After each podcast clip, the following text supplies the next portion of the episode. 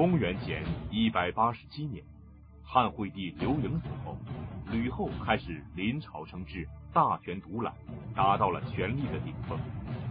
他可以任意废立太子，大封诸吕，公然违背刘邦生前和大臣定下的非刘姓不能为王的白马盟誓。可以说，吕后在临朝称制期间是一手遮天。但为什么在他死后仅仅两个月，曾经显赫一时的吕氏家族就被灭族了呢？这期间究竟发生了什么样的惊天巨变？会导致这一出人意料的结局呢？河南大学文学院教授黄立群做客百家讲坛，为您精彩讲述汉代风云人物吕后之荡平诸吕。那么我们先从吕后之死来说起。吕后之死呢，是从高后八年的三月，这一个月，吕后呢专门去做了一次祭祀。这次祭祀呢活动的目的很清楚，就是消灾。结果在祭祀完回来的途中，发现了一个，就恍恍惚惚看见了一只苍狗。这个苍狗是什么东西呢？就是，就是当时人们也弄不清楚，说是一种神物，撞了一下吕后的腋下，就不见了。他马上就感到这腋下疼。回去以后，到宫中一占卜，就算了一卦，说这是赵王刘如意在作祟。这从此以后啊，这吕后这个腋下就得了病了。我征求过很多这个专家的医生啊，我就问吕后这个腋下撞了一下，这算什么病？医生们都答不出来。但是《汉书五行志》确实记载。从此以后，吕后就落下个病根。这是三月，到了七月，他的病已经非常重了。这吕后已经知道他的大限将至啊，生命走到头了。所以吕后就把他的侄子，就是他最亲信的两个侄子，双吕，一个是大将军吕禄，一个是相国吕产。招到跟前来，让这两个人交代后事。他让大将军吕禄掌管北军，让相国吕产掌管南军，把南北二军全掌握住了。我们上一集讲过，这个南北二军呐、是保卫京城的两支国防军。所谓国防军，就相当于我们现在的野战军呐、啊，它是控制整个京城的部队。谁掌握了南北二军，那就京城的所有文武百官的生命都在他的掌握之中。这个吕后这个计谋不能说是不周密呀、而且他临死之前给他两个侄子还特意有一个交代。他说高皇帝临死之前有一个白马之约，叫非刘不亡。我封了你们做王，大臣不服。所以我死以后，你们两个千万不要为我去送丧，以免为人所治。这吕后，我们在和亲匈奴的时候讲过，吕后啊，他却有一个政治家的眼光跟气度。他受了匈奴冒顿单于那么一场侮辱，而且顶撞他的人。又是项羽的部将季布，他都接受了，说明这个人在他凶残暴虐的这一面，还有另一面，就是他具有一个政治家的眼光和气度，所以他安排后事可以说是非常严密。交代完了以后，这位。这个执政了十五年的这个皇太后就去世了。吕后有着丰富的执政经验，具有政治家的敏锐嗅觉。在她临朝称制期间，她大封诸吕为王，并且让吕氏家族的人掌控军权。吕氏家族可以说既不解挥，权倾一时。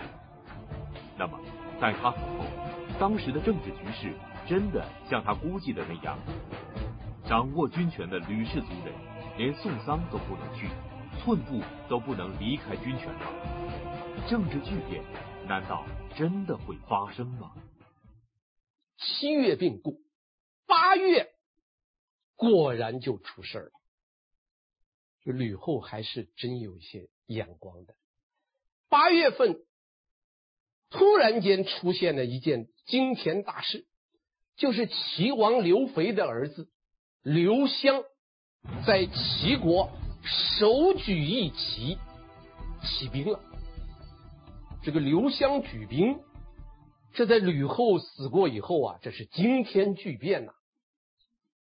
按我个人的看法，他的那个那个重要性不亚于陈涉吴广手举一旗。你想想，吕后统治了十五年，杀了那么多人，而吕后刚刚死后一个月，他七月死，八月就举兵。这个刘襄也够大胆的了。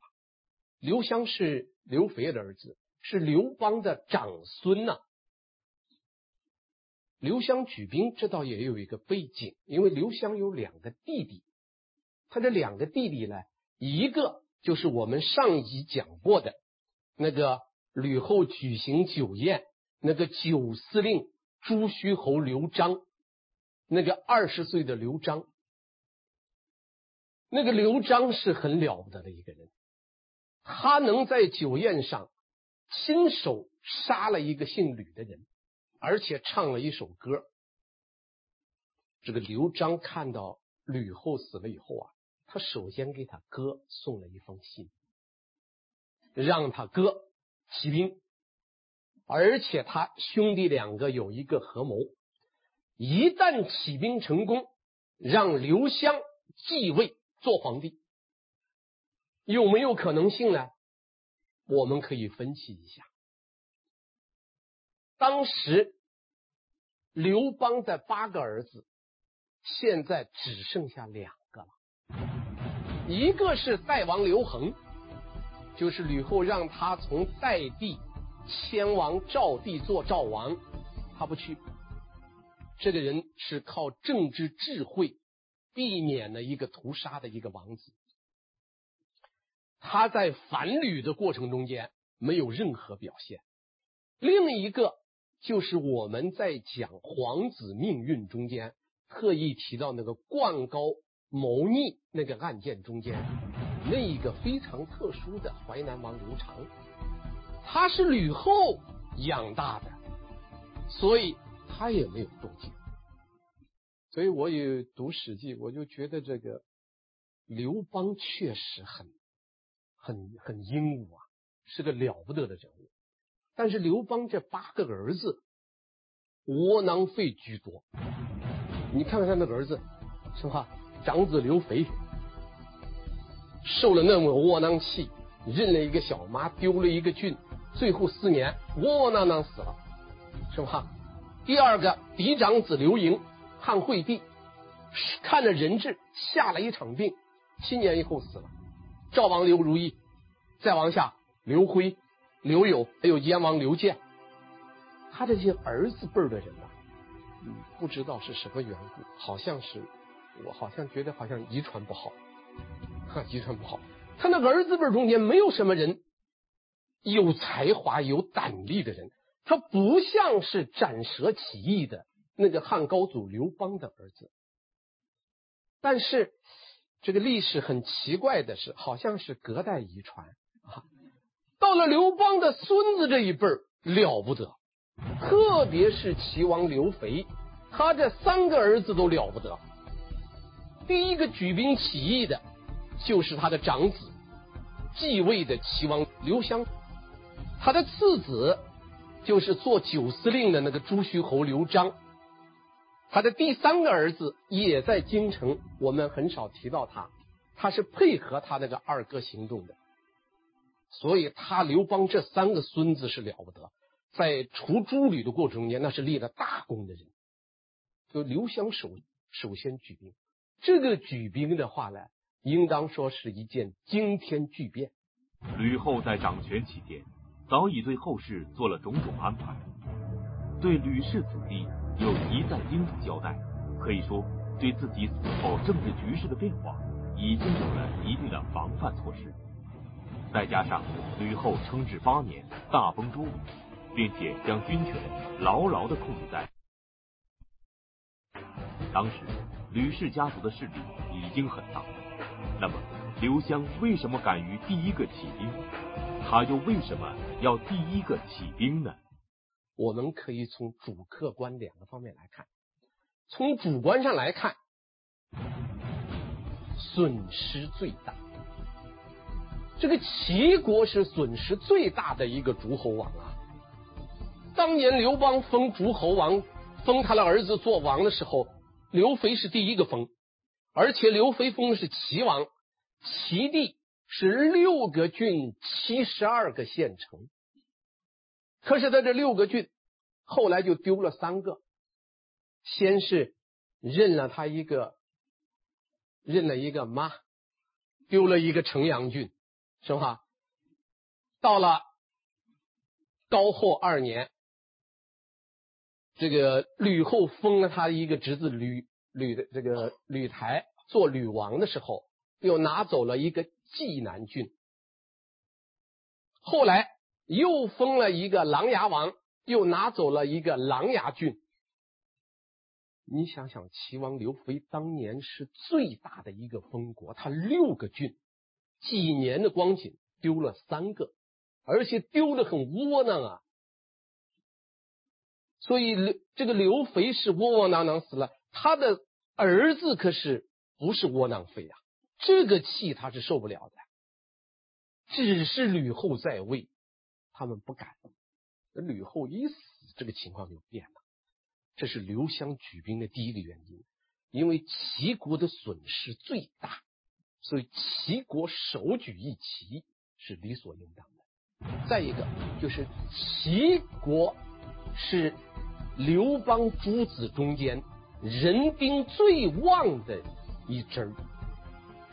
你看那其他那几支儿，那个那个汉惠帝他死了，他只有六个后宫子，没有没有嫡子。刘如意死的时候才十来岁啊。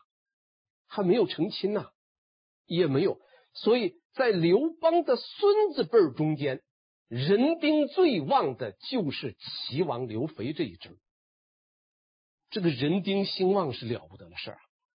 他弟兄三个人抱成一个团儿，在齐地的是举兵，在京城的是内应，哥仨搁到一块儿，这个力量是很大的。人丁兴旺，他有人呐、这个有人他能好办事啊，这是第二个原因。但是这个齐王的举兵并不是那么顺利，刘襄举兵并不是很顺利啊。因为刘邦建汉以后啊，他有一整套严密的统治体制。他虽然封了诸侯王，但是诸侯王都有中央政府任命了宰相。这个宰相是中央政府任命的，对中央政府负责，而且负责诸侯国的军政大权。诸侯王没有兵权，所以刘襄举兵这个事儿，这刘襄和他舅舅在一块商量，这个事儿刚一商量，就被齐国的宰相知道了。齐国的宰相他是忠于吕后的中央政府的，所以他立即带领军队把。刘襄的这个王府给包围了，这个时候情况非常紧急，他不但不能起兵，而且刘襄的有生命之欲啊！恰恰就在这个时候，齐国有一个中尉，就是管京城治安的啊，我们也可以称他为齐国的公安部长。这个中尉去找到这个齐国的丞相，说了。先说这个齐王刘刘襄，他这个举兵啊，没有中央政府调军的虎符，不合法。你包围他是对的，我是负责这个治安的，不用您动手了，交给我，我去把他灭了。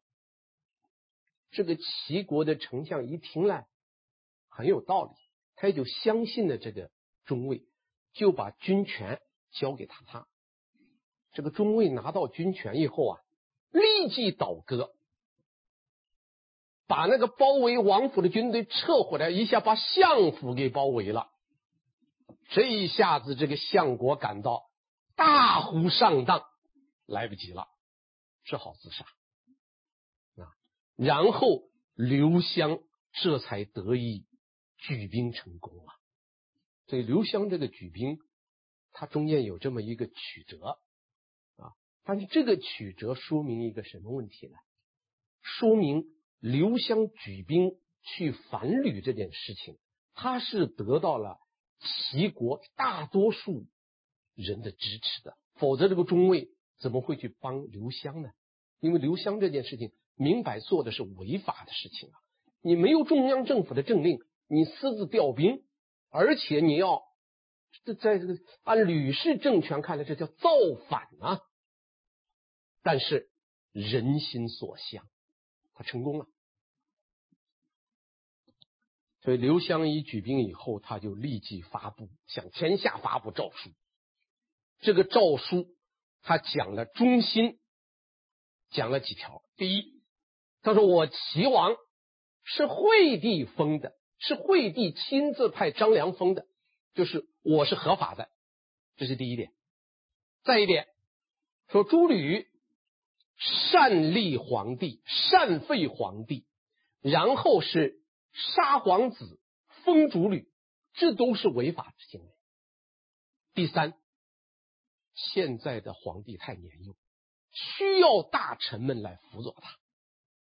第四，最关键的一条，他提出一个口号，他说：“我这一次举兵不是为别的，我要专杀那些不应当封王而当王的人。”他把他的目标定位定的很准，我就杀那个。不该当王的人，所以刘襄举兵这件事情立即就引起了一个轩然大波啊！刘襄起兵提出了一个口号，他是要专杀那些不应该封王而封王的人，因为吕氏外戚派违背了刘邦生前和大臣约定的非刘不王的白马王誓，所以这句话的意思很明显，斗争的矛头是直指掌握权力的。吕氏外戚派消息传到了京城，那么当时掌权的吕氏外戚派究竟做出了什么反应呢？第一个反应，当然这个时候吕禄是上将军，掌握北军；吕产是相国，掌握南军。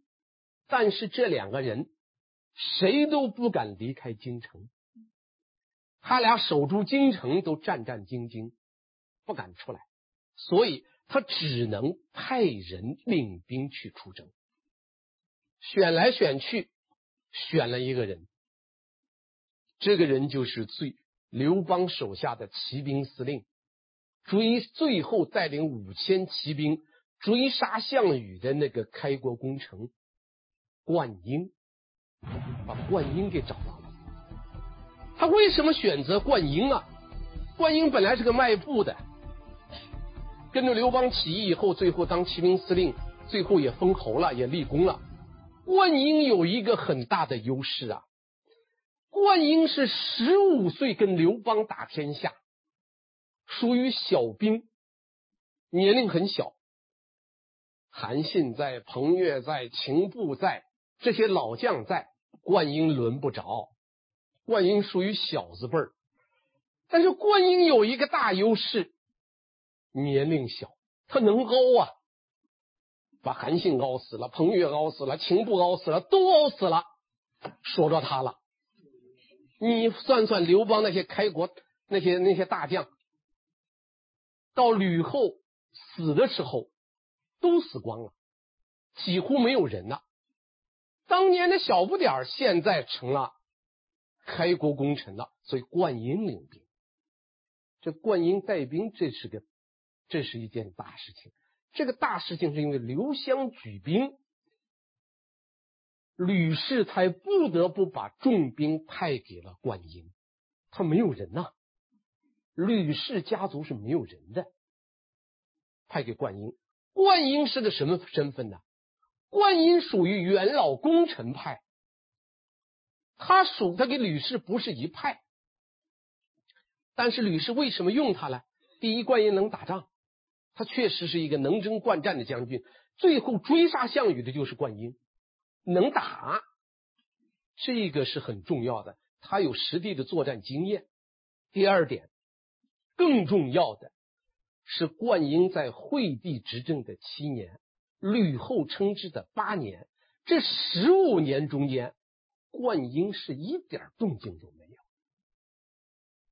没有一点动静，就是你看不出来灌婴有任何一点儿对吕后的不满，所以灌婴这个人啊，倒还是挺有城府的一个人。他的立场那是毫无疑问是功臣派的立场，但是他没有一点表现，就这一点蒙住了他们，所以把这个权交给了灌婴。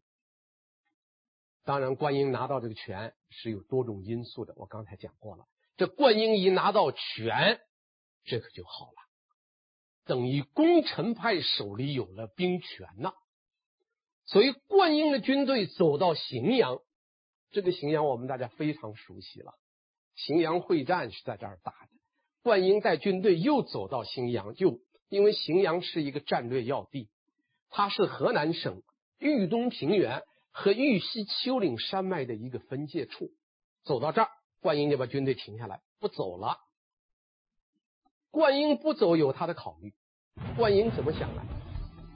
这吕氏掌权这么多年来，为非作歹，危及刘姓江山。我要是打败了齐王刘襄，那岂不是帮了吕氏的忙？我死活不能够帮吕氏啊！所以。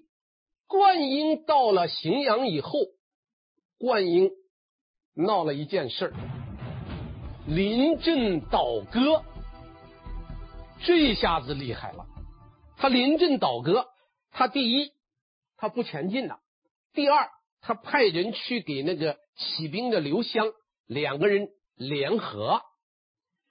刘湘代表的是皇族派，灌婴代表的是功臣派。他俩的联手，这就意味着功臣派和皇族派两派联手，共谋诛吕。这个事啊，这个天下的大局就基本上定了。你说一个灌婴倒戈这件事情是了不得的事情。当然，促成灌婴倒戈的首先是刘襄举兵。刘襄不举兵，你想想吕禄、吕产。敢把军队给灌婴吗？不可能的，给他就是让他去去平定刘襄的，所以才给他。他拿到军权，他就倒戈，这就说明这个人心的背向啊。其实他俩原来并没有串，串的是刘襄给刘璋，他兄弟俩串，没有串到灌婴那，灌婴临阵倒戈，灌婴倒戈。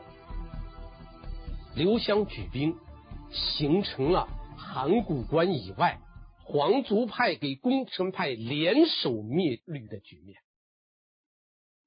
但是，要是真正的除掉吕氏集团的势力，必须在京城把双吕除掉，就是大将军吕禄掌管北军的，相国吕产掌管南军的。如果你不把这两个人拿掉，那中央政府还在他们的手里，所以下面的问题就是怎么样来除掉双吕，就是吕禄、吕产，怎么能够把它除掉？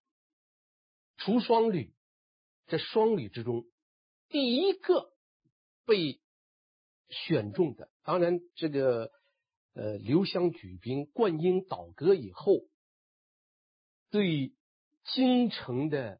功臣派、皇族派是个极大的鼓舞，对吕氏外戚派是个沉重的心理压力。对在吕禄给吕产中间，这个时候就该显出来两个人了。一个是右丞相陈平，一个是太尉周勃，这两个人开始在一块商议了。陈平原来是一个劲儿的讨好吕后啊，一个劲儿的讨好，他公然提出来要把军权交给交给双吕，说陈平是个典型的政治投机商。他一看吕后也死了。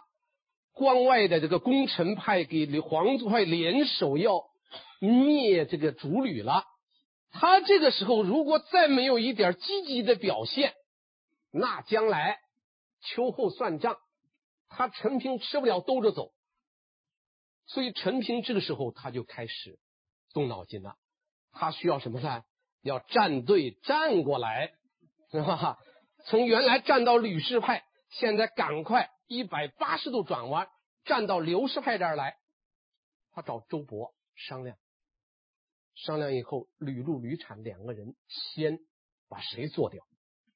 哈，想来想去，吕禄好哄啊，吕禄好哄，所以他们就先下手就，就就去掐这个吕禄。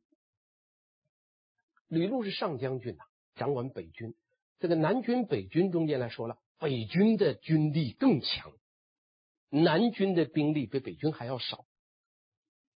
而吕禄呢，虽然是个上将军，但这个人政治上比较糊涂。他有一个朋友，他有一个朋友叫酈计。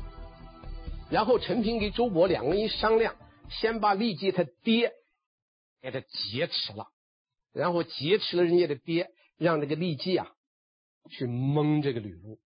就立即他爹被劫了，就立即了就去找吕禄了，因为他俩是好朋友啊。到那以后，他就对他讲：“他说，第一，天下从汉朝建国以来，封了九个刘姓王，封了三个吕姓王，这是天下大臣们公认的，谁都没有异议。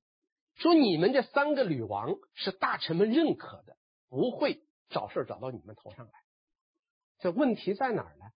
问题比如说你吕大将军吕禄吧，说你是大将军，你佩戴着赵国的这个国王的这个印信，可是你不到赵国的封地去，你在这掌着军权，大臣们怀疑你别有企图，所以他在起兵要要反你，你怎么办？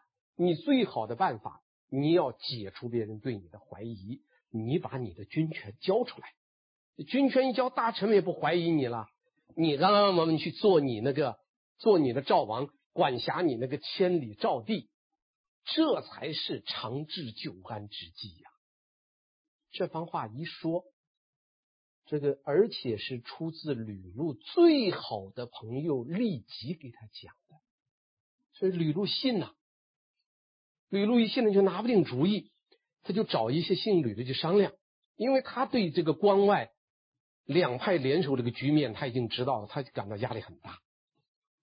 这个吕氏家族的人有的同意，有的不同意，乱嚷嚷的。他最后他去见他的一个小姑姑吕须，就是吕后的亲妹妹范哙的妻子，见他的小姑姑吕须了。他那个小姑姑一听他这个说法，这个时候范哙已经死过了。这个吕须啊是勃然大怒啊，说你是身为大将军，你离开擅自离开军营，我们姓吕的这一族人再没有一点希望了。这个吕须一生气啊，把家里头藏了个金银财宝拿出来，全部摔在地下，任从手下的这个仆从们、家人们去拿，没有必要再保存这些东西了。我保存有什么用？吕氏这个这一族就要完了。这我保存再好的东西，将来都是人家了，还不如叫我手下的人拿走了，把这个吕禄给臭骂了一顿。所以我读《史记》，我读到这儿，我就觉得这个吕氏家族中间，这个女性都了不得。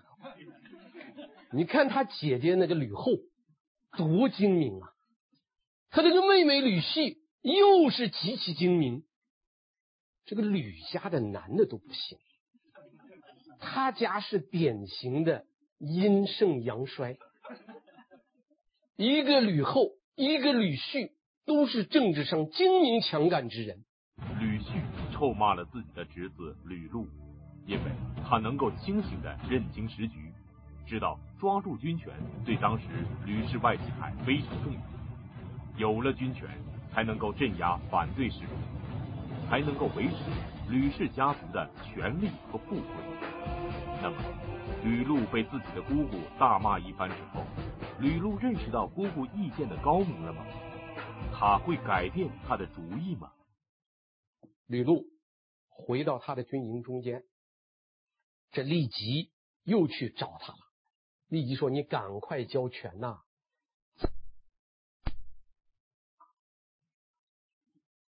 这个时候，这个吕禄呢，被这个立即说的也就心动了。外面这个风声一天比一天紧，所以吕禄叫这么一说，尽管挨了他小姑姑一顿臭骂，他还是把大将军的印信交出来。让人转交给太尉周勃，这就叫智取李路啊！这说明这个吕禄这个人政治上肯定是，他觉得交出权没事了。而同时呢，这个太尉周勃正在想办法进入北军的这个军营大门。这个军营大门是没有皇帝的捷信是不能进的。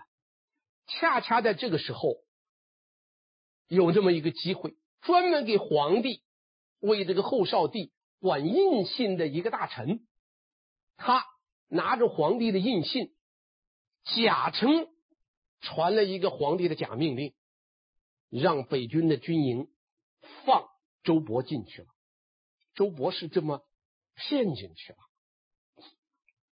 进去以后，周勃。当场就对着士兵们下了个命令，意思就是我来接管北军的军权了。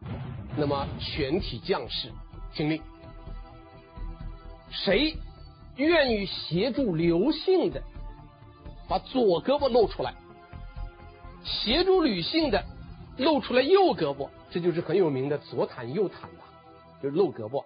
结果令一下。那士兵唰一声把左胳膊全露出来了，表明北军的士兵的军心，他也是向着刘姓的。而这个时候的话呢，大将军吕禄又把印信交出来，那么这样周勃就堂而皇之的控制了北军。而这一时候，南军还在这个吕产的手中。相国吕产这个时候也知道情况很紧急，但是他还不知道吕禄已经交出北军来了，他不知道，就是他虽然都在京城，他俩不知道。我就读到这儿，我就感到当时看来就是通讯联系不好。如果当时有手机，那这事全就解决了。通讯联系不好，他不知道交出了。北军的军权交出来了，所以他带了少数人，他想进宫中，到皇宫里边去干什么呢？去挟持皇帝。大家知道，在乱世之时候啊，挟天子以令天下，这是上策。所以吕产想到的，所以吕产这个人很难对付啊，他比吕禄要精明，他想着去劫持皇帝，但是走到皇宫的宫门。被挡住了，皇宫的宫门的人已经接到周勃的军令，不让吕产进，所以吕产就在外面徘徊。而这个时候呢，我们再一次提到齐王刘肥的那个次子朱虚侯刘璋，这个人是立大功的人呐。刘璋奉周勃之命，带了一千名北军士兵赶到宫门中间来了。一进那个侧门，就看见吕产。这个刘璋这个人是敢作敢为呀，他带领一千士兵就立即攻击吕产。吕产因为不知道北军已经落到了周勃手里边，所以他带的军队很少。他要是知道的话，那吕产可能让南军倾巢而出，那么京城就可能成为南军给北军的一场血战。那这个这两军要交战的话，整个京城嘛，可能就血流成河了。但是吕产不知道消息，他带的人很少，所以刘璋这一千多士兵就把他打败了，吕产就逃，然后就朱虚侯刘璋就追，一直追到郎中令，追到郎中令那个厕所里边，在那个厕所里边把吕产给杀了，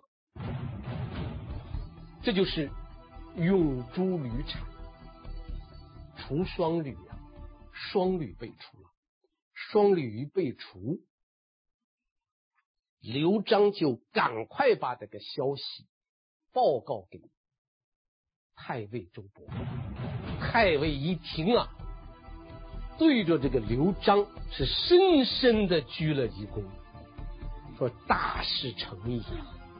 我最担心的就是这个相国吕产，你把吕产除了，天下大定。”所以周勃立即发令，叫那个北军的士兵啊。出来，按图索骥，只要是吕后家姓吕的，无论男女，无论长幼，一律杀掉。这就是族诛，把他这一族整个杀掉了。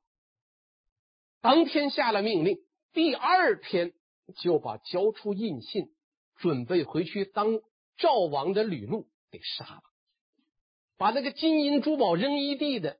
那个吕旭第二天被乱棍打死，吕氏家族满门被灭，这就是历史上非常有名的荡平诛吕，吕氏满门被灭，